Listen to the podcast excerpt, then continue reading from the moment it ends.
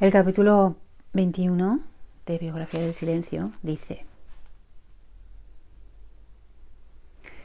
Resulta curioso constatar cómo aquello que debería ser lo más elemental es para muchos de nosotros, de hecho, tan costoso. Lo que urge aprender es que no somos dioses, que no podemos ni debemos someter la vida a nuestros caprichos que no es el mundo quien debe ajustarse a nuestros deseos, sino nuestros deseos a las posibilidades que ofrece el mundo. Por todo ello, la meditación es una escuela de iniciación a la vida adulta, un despertar a lo que somos. A los seres humanos nos caracteriza un desmedido afán por poseer cosas, ideas, personas. Somos insaciables. Cuanto menos somos, más queremos tener. La meditación enseña, en cambio, que cuando no se tiene nada, se dan más oportunidades al ser. Es en la nada donde el ser brilla en todo su esplendor. Por eso conviene dejar de una vez por todas de desear cosas y de acumularlas. Conviene comenzar a abrir los regalos que la vida nos hace para, acto seguido, simplemente disfrutarlos.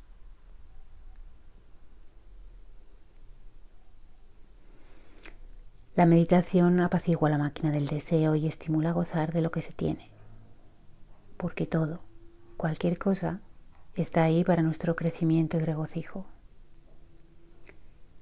Tanto más deseemos y acumulemos, tanto más nos alejamos de la fuente de la dicha. Párate, mira, eso es lo que escucho en la meditación. Y si secundo estos imperativos y efectivamente me paro y miro, ah, entonces surge el milagro.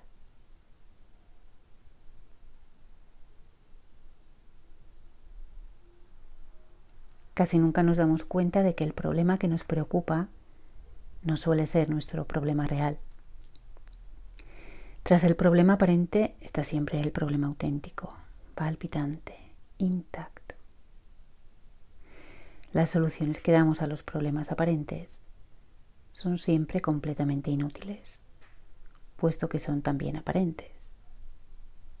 Es así como vamos de falsos problemas en falsos problemas y de falsas soluciones en falsas soluciones.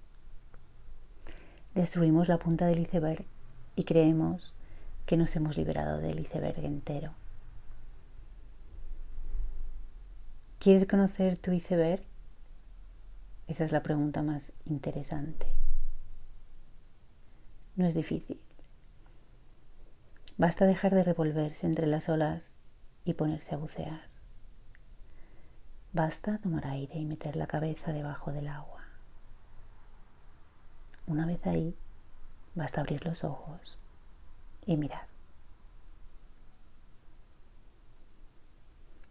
Por grande que sea nuestro iceberg, cualquier iceberg es solo agua.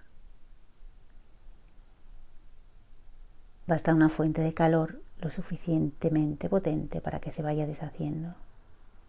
El hielo siempre se deshace al calor. Tardará mucho tiempo si el iceberg es voluminoso pero se deshará si mantenemos activa y cercana esa fuente de calor. Lo único que hace falta es cierta curiosidad por conocer el propio iceberg. Cuanto más se observa uno a sí mismo, más se desmorona lo que creemos ser y menos sabemos quiénes somos. Hay que mantenerse en esa ignorancia, soportarla, hacerse amigo de ella, aceptar que estamos perdidos y que hemos estado vagando sin rumbo. Posiblemente hemos perdido el tiempo, la vida incluso, pero esas pérdidas nos han conducido hasta donde ahora estamos, a punto de sentarnos a meditar. Hacer meditación es colocarse justamente en ese preciso instante. Has sido un vagabundo, pero puedes convertirte en un peregrino. ¿Quieres? Y este es el capítulo